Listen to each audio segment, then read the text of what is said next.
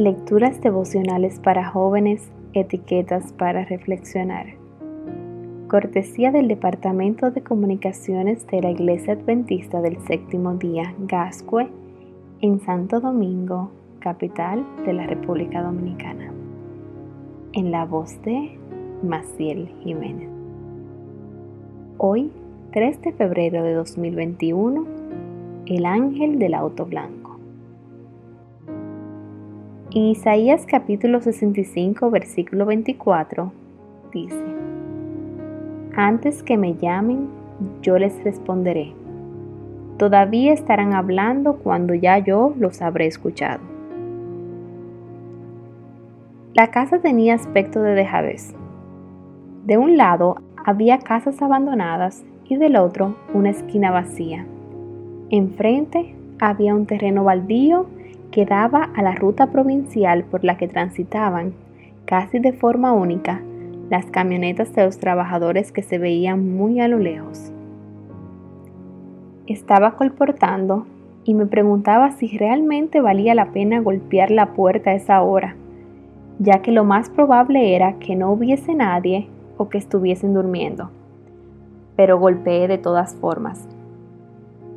La puerta se abrió lentamente y apenas lo vi, me di cuenta de que aquel hombre estaba ebrio.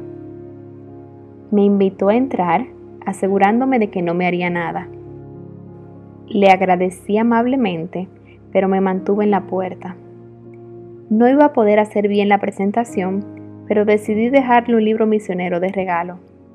De repente, salió un hombre desde otra habitación y aunque lo saludé, fue más un saludo de despedida que para iniciar una conversación.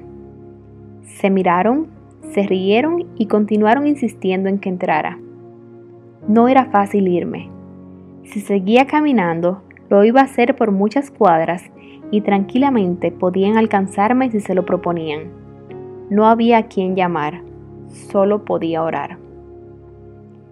En todo el tiempo que seguí viviendo en ese pueblo, no vi pasar ni un auto más por esa calle. Pero ese día, en ese minuto en el que oraba, un auto blanco paró. Era una mujer que había visto una sola vez, pero que de forma casual necesitaba decirme algo en ese momento. Con la excusa perfecta, me alejé de los hombres para hablar con ella, aunque todavía sentía los dos pares de ojos clavados en mi espalda. Sal de aquí inmediatamente. Esos tipos son peligrosos. Ya me atacaron un par de veces. Vete ya, me dijo la mujer. Ella no era un ángel, pero sé que Dios la envió en ese momento en respuesta inmediata a mi oración. ¿Y tú?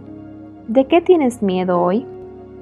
Ora recuerda que Él responde nuestras oraciones aún antes de que lo llamemos. En la verdad acerca de los ángeles, página 11, nos dice, Así que, aunque expuestos al poder engañoso y a la continua malicia del príncipe de las tinieblas, y en conflicto con todas las fuerzas del mal, el pueblo de Dios siempre tiene asegurada la protección de los ángeles del cielo.